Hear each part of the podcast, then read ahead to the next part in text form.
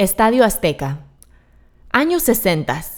Se vivía un México naciente y controvertido que comenzaba a posicionarse en el ámbito internacional. Fueron años tranquilos dentro de la Escuela de Pintura y Escultura La Esmeralda, en aquella época dirigida por Antonio Ruiz, conocido también como El Corcito. Durante este tiempo, a José le gustaba pintar en campo abierto, específicamente alrededor de la zona en donde se realizaba la construcción del famoso Estadio Azteca, en donde, por cierto, se han celebrado ya dos Copas del Mundo. En esos campos, José pasaba tardes enteras apreciando las diferentes tonalidades que daba el sol a los colores de la naturaleza.